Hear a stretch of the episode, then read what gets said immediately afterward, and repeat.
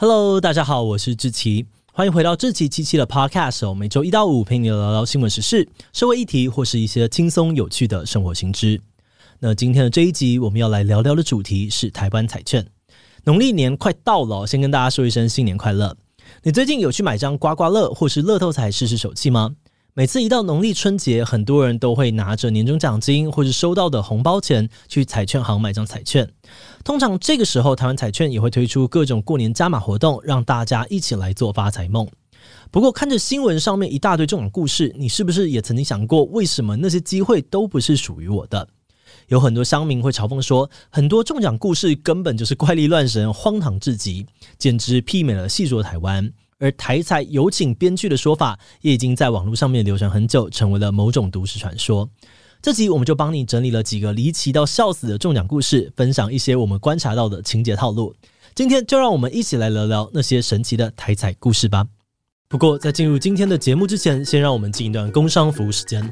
最近志祺七七团队在招募擅长专案管理的新伙伴，我们希望能够透过你的专业，协助团队规划执行各类型的商业合作案。在这边不只会碰到 YouTube、Podcast、IG 等平台产品的合作，随着团队的持续成长，未来也还有可能接触到更多不同类型的专案跟产品哦。另外，你也会需要担任管理内部资源的角色，协助客户经理掌控专案的执行，还有及时将重要的资讯诠释传达给五到八人的专案团队伙伴。如果你认同自己机器频道理念，想要加入团队跟我们一起工作，那就赶快点击资讯栏的链接，到我们的官网看看职缺内容吧。好的，那今天的工商服务时间就到这边，我们就开始进入节目的正题吧。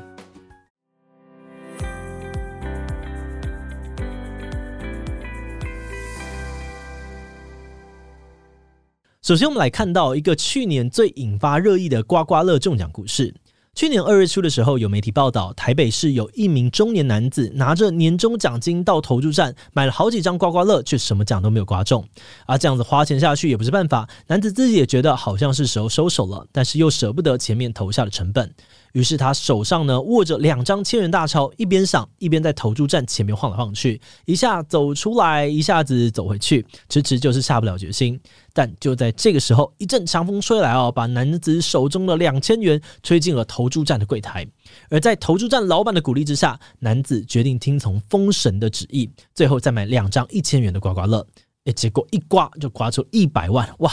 这强风未免也太胡乱了吧！这个新闻被我转发到网络上之后，当然马上被广大的网友给嘘爆。不过，也有些商民逆风挺台彩哦，肯定他们的编剧实力进步了很多，根本编出了新的高度。而除了这种听天命的故事之外呢，台彩其实也有公布过其他不同类型的中奖故事，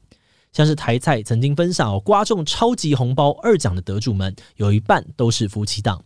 那有网友就分析，这种设定其实蛮合理的，毕竟这个超级红包的二奖呢是两百万元奖金，再加上一台 BMW 的修旅车，所以如果是夫妻中奖，那你们在新年不但可以拿到一笔贴补家用的大红包，还可以顺便得到一台新的高级修旅车，夫妻开心呢，也许就可以直接再生一个小孩，减缓少子化的压力。不少的网友就嘲笑说，台彩发奖金的同时呢，还帮政府做功德，鼓励民众结婚生子、增产报国，展开幸福的家庭生活，真的是很有心哦。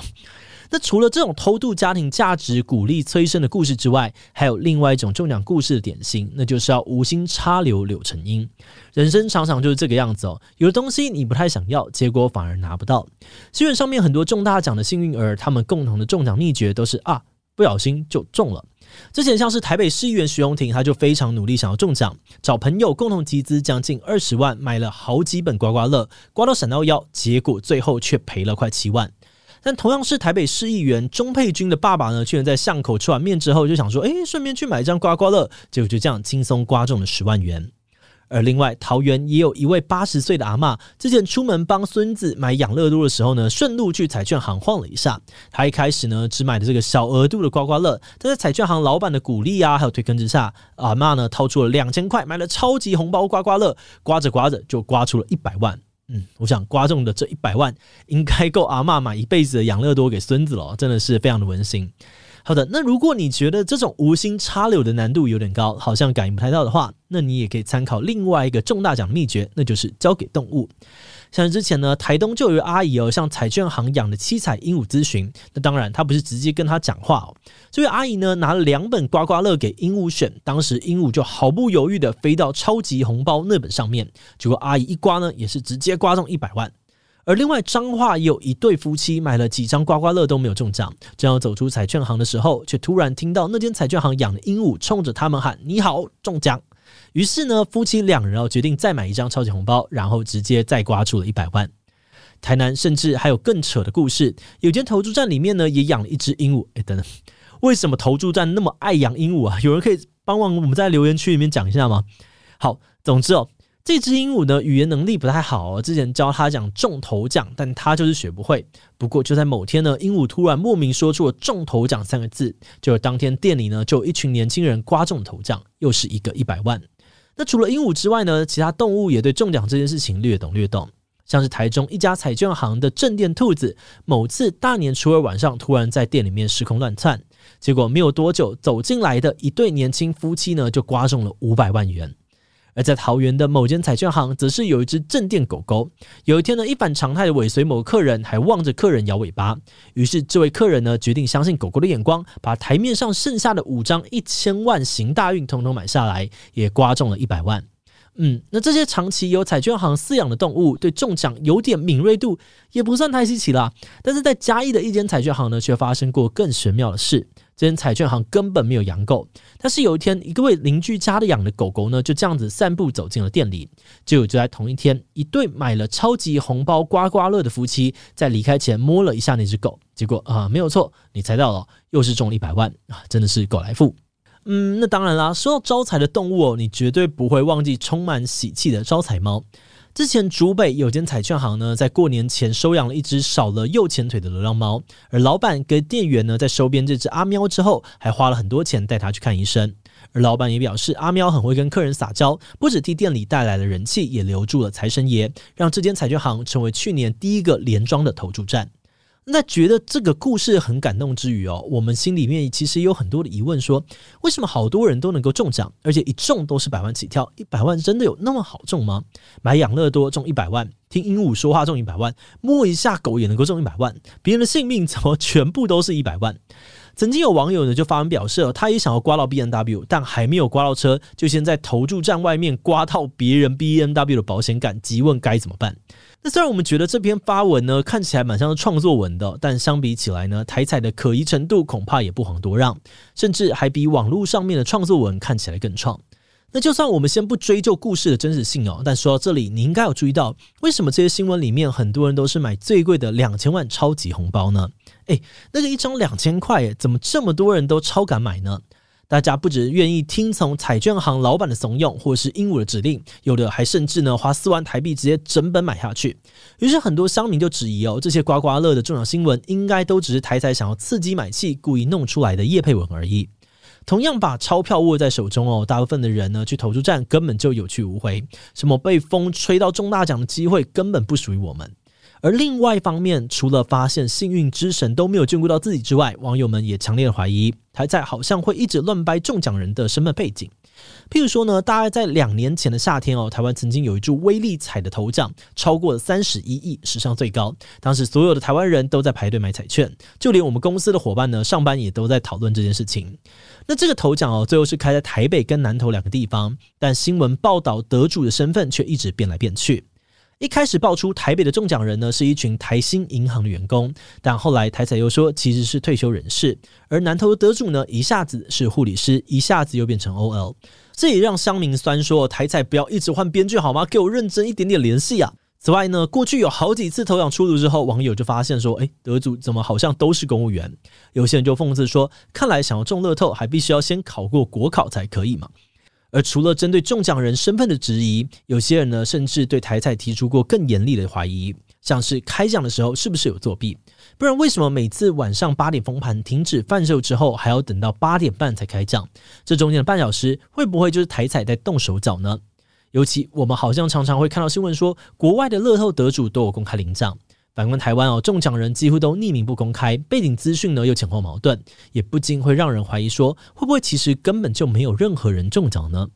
好的，那关于刚刚的几点质疑哦，其实台彩都没有逃避，都有正面回应过。像是开奖作弊的部分呢，台彩就严正的驳斥这是谣言。台彩指出，全世界的彩券呢，在销售截止到开奖之间，都需要一些作业的时间，有的甚至长达九十分钟，而台彩只需要三十分钟，已经是世界最快了。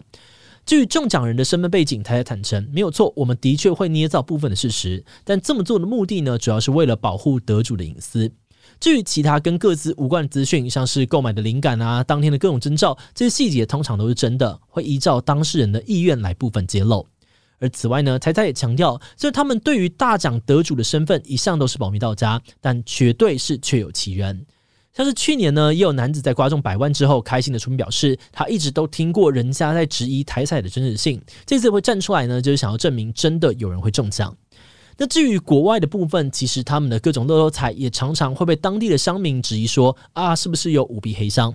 美国有些州还因为这样子规定说，中奖人必须要公开身份，但当然有些州就没有强制，毕竟揭露身份的确会对当事人造成一些风险。而另外，在美国，他们甚至还有专门的乐透律师协助中奖得主销声匿迹，确保他们的人身安全。那其实，在这一次搜集资料的过程当中哦，除了刚刚讲到的那些喜气洋洋的新闻之外，我们也有看到一些比较不一样的故事，在这里也可以简单分享。像是之前呢，就有一位投注站的老板哦，在脸书社团发文说，他有一位顾客因为觉得自己每年都花很多钱买彩券，却从来都没有中过奖，于是跑到店里飙骂说这些都是骗人的。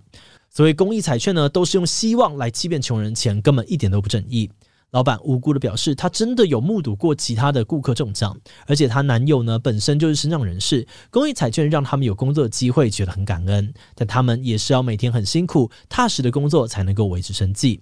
而台彩的宗旨呢，其实就是要让大家在助人之余也能够获得一些乐趣。所以希望这位顾客可以理性消费哦，想想自己为什么要买彩券，不要没中奖就去店里闹事。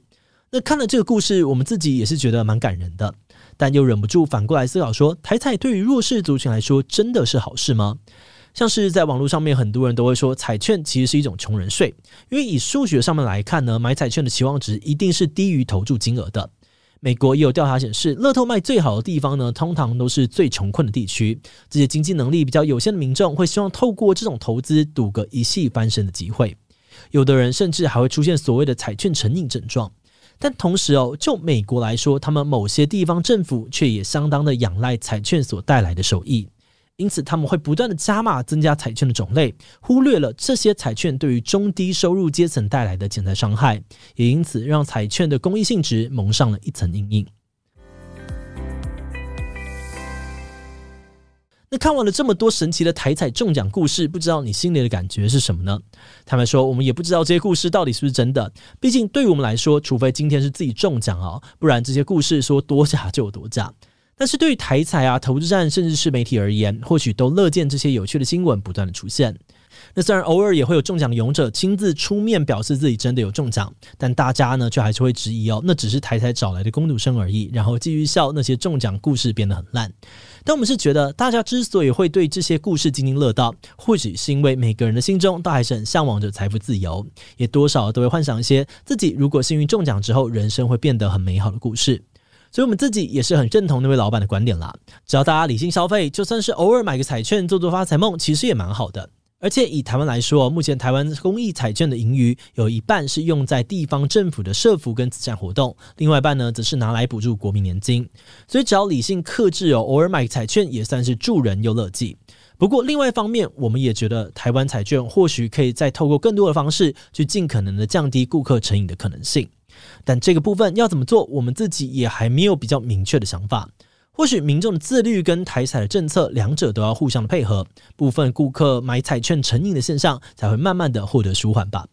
好的，那我们今天关于台湾彩券的介绍就先到这边。另外，我们在最近的这一周呢，我跟几位神秘嘉宾也会来跟大家私信推荐年度电影、年度动漫、年度游戏，让大家可以趁着年假来爽一波。我们会把链接放在资讯栏，推荐大家去听听看。好的，那今天的节目就到这边。如果你喜欢我们的内容，可以按追踪和订阅。如果是对于这一集的台湾彩券，对我们的 Podcast 节目，或是我个人有任何的疑问跟回馈，也都非常的欢迎你在 Apple Podcast 上面留下五星留言哦。好的，那今天的节目就这样告一段落，也祝福大家新年快乐，有买彩券都中大奖喽！拜拜。